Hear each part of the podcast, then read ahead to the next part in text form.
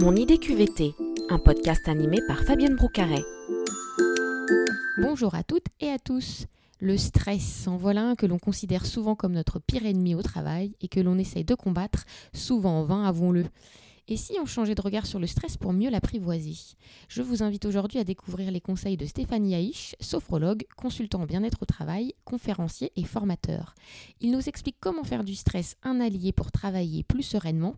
Allez, c'est le moment de se détendre. Bonjour Stéphane Bonjour Fabienne. Pour démarrer, est-ce que tu peux nous expliquer c'est quoi le stress exactement?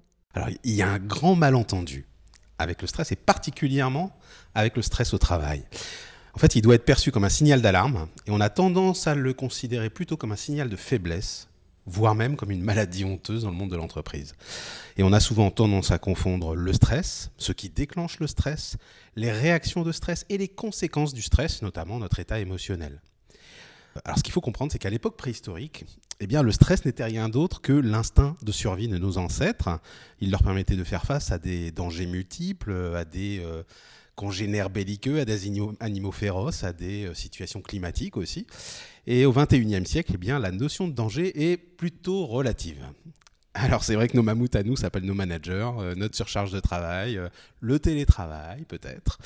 Et pourtant, alors face à un événement perçu comme un danger par notre organisme, eh bien celui-ci apporte une réponse, une réponse qui est plutôt logée au niveau du cerveau, qui va provoquer une réponse biologique et chimique identique à celle que pouvait vivre M. Cro-Magnon euh, à l'époque préhistorique face à un mammouth en colère, qui était peut-être son petit déjeuner ou pas. Ça va dépendre justement de sa manière de réagir. le cœur s'accélère, la respiration s'accélère également. Alors tout ça pour apporter de l'oxygène au corps, au cerveau. On est souvent sueur lorsqu'on stresse. Et eh bien c'est pour humidifier notre corps parce que les muscles sont mis en tension lorsque nous sommes en état de stress. Et voilà, ces réactions multiples, et il y en a d'autres, permettaient de faire face au danger, de le combattre ou de le fuir. Et euh, ça, c'est important de le retenir. Et aujourd'hui, notre réponse, elle est beaucoup plus psycho-émotionnelle que physiologique, que physique. Alors c'est la grande surprise pour tout le monde, 80% de notre stress vient de notre monde intérieur. Et plus particulièrement de notre manière de percevoir le monde extérieur. Et la notion de perception est essentielle dans le stress. Donc lorsqu'un événement survient, c'est bien notre perception de la réalité qui euh, va lui attribuer une couleur plus ou moins sombre une panne d'ordinateur, une surcharge de travail, vous perdez votre téléphone portable euh, ce matin, ou peut-être une phrase mal interprétée de votre manager.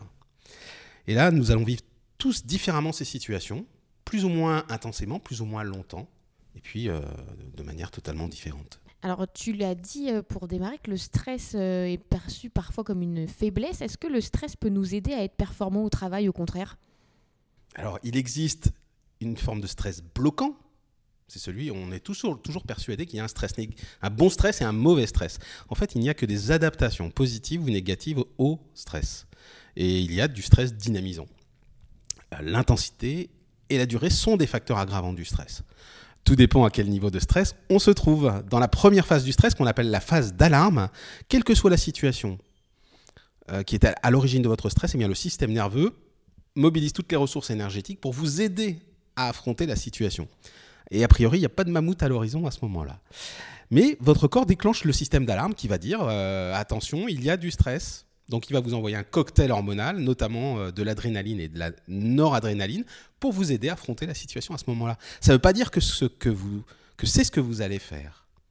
Parce que votre mental va prendre le dessus, probablement. Et euh, si vous percevez que ce que vous vivez est une menace, vous allez stresser.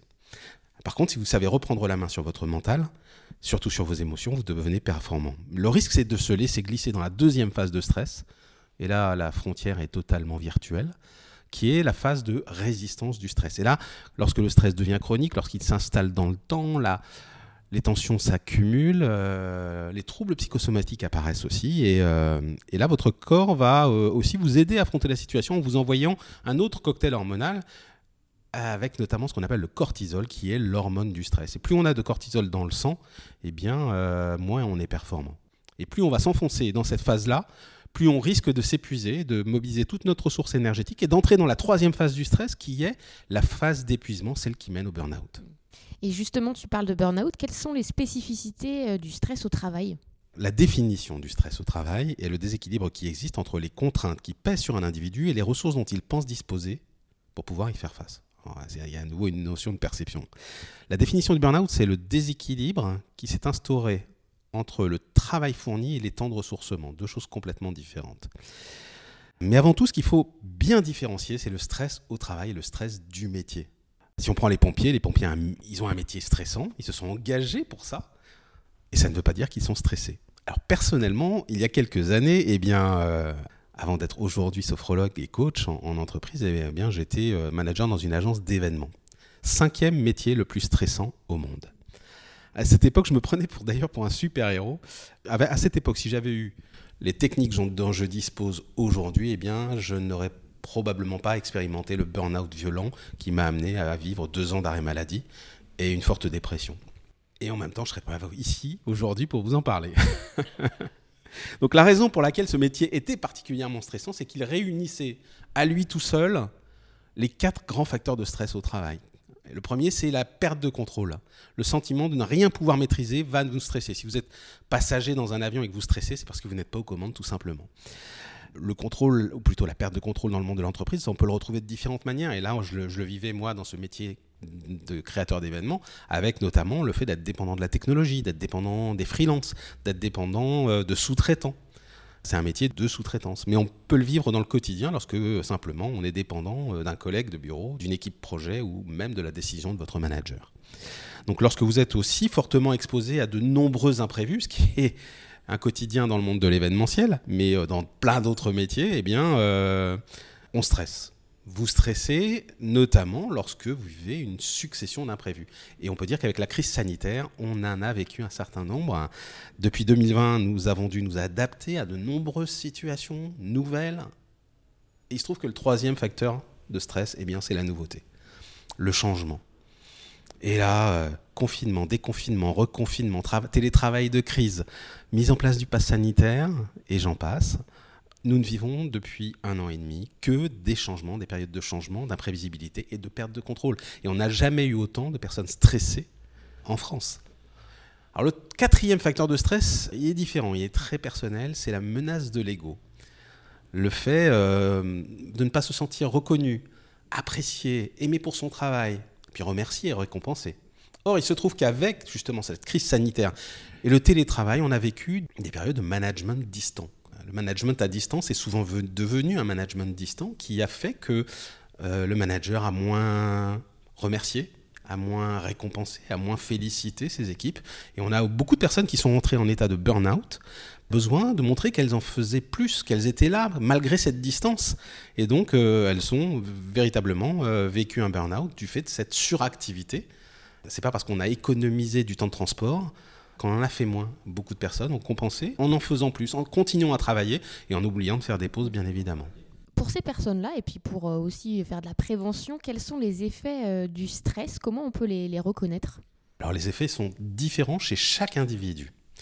En fait, c'est... Euh, je disais, c'est notre manière de voir le monde. Du coup, c'est mon monde à moi, c'est mon stress à moi.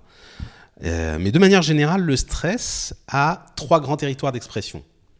Le premier, c'est la tête les pensées, ce qu'on appelle les cognitions, les pensées automatiques, 60 000 pensées à peu près qui vous arrivent chaque jour. En vrac, c'est une véritable radio qui est allumée en permanence. Nos croyances aussi, qui nous font voir parfois un monde rempli d'obstacles alors que ça n'est pas du tout le cas. Mais c'est notre manière de voir les choses. Lorsque votre manager, par exemple, va vous dire euh, Bah tiens, euh, ça serait sympa que tu prennes la parole en public euh, au prochain séminaire. Là, ça y est, on va être en présentiel. Premier séminaire présentiel, on réunit toute l'entreprise je veux que tu montes sur scène pour raconter euh, le projet que tu es en train de faire. Là, votre radio mentale, elle va se dire, euh, tu ne vas pas y arriver, tu vas te planter, tu vas te faire manger tout cru.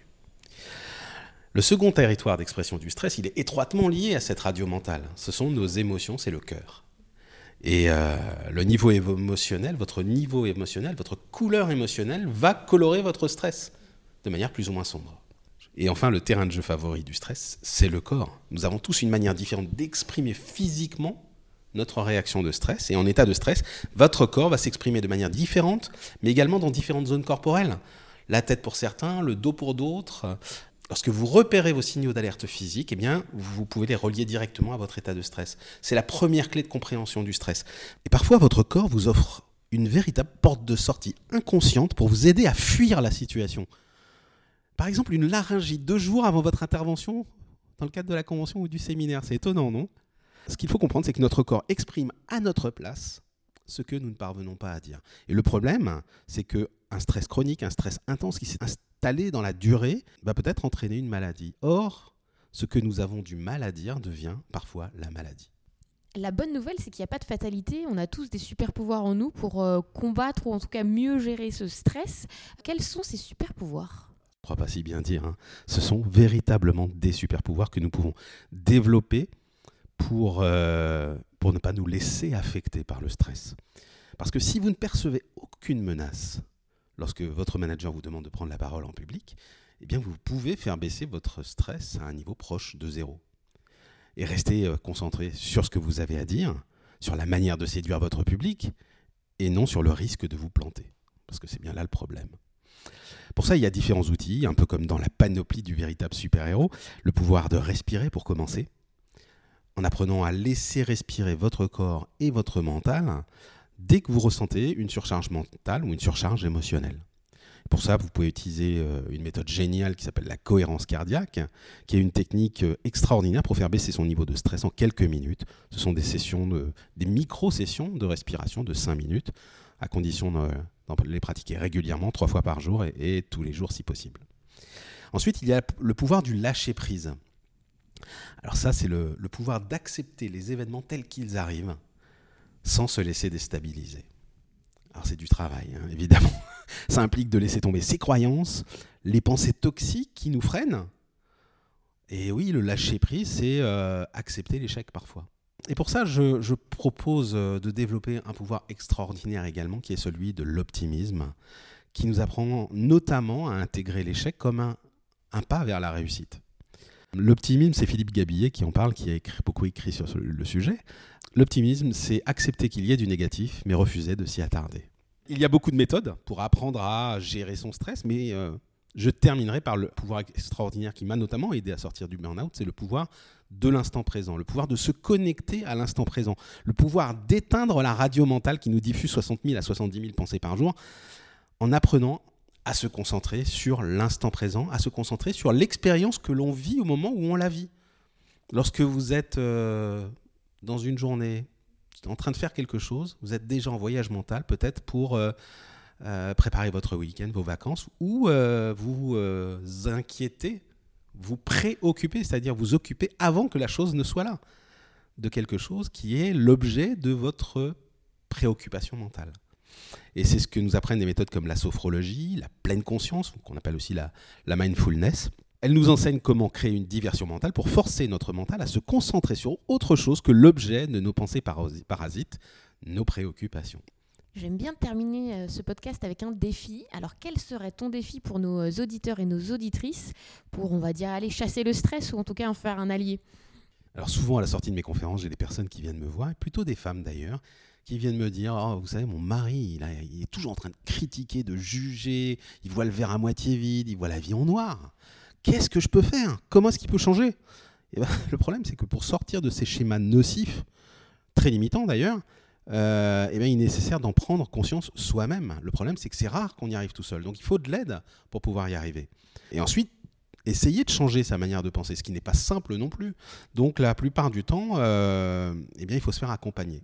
Mais euh, je peux vous quand même vous lancer un défi sur ce sujet-là. Je vais vous inviter à traquer et à contester vos pensées négatives, vos jugements hâtifs, vos critiques systématiques et peut-être vos interprétations anxiogènes. Le défi que je vous propose de relever dans les 7 prochains jours consiste justement à partir à la chasse aux phrases négatives. Pour cela, vous avez simplement besoin d'un élastique que vous allez euh, vous mettre au poignet.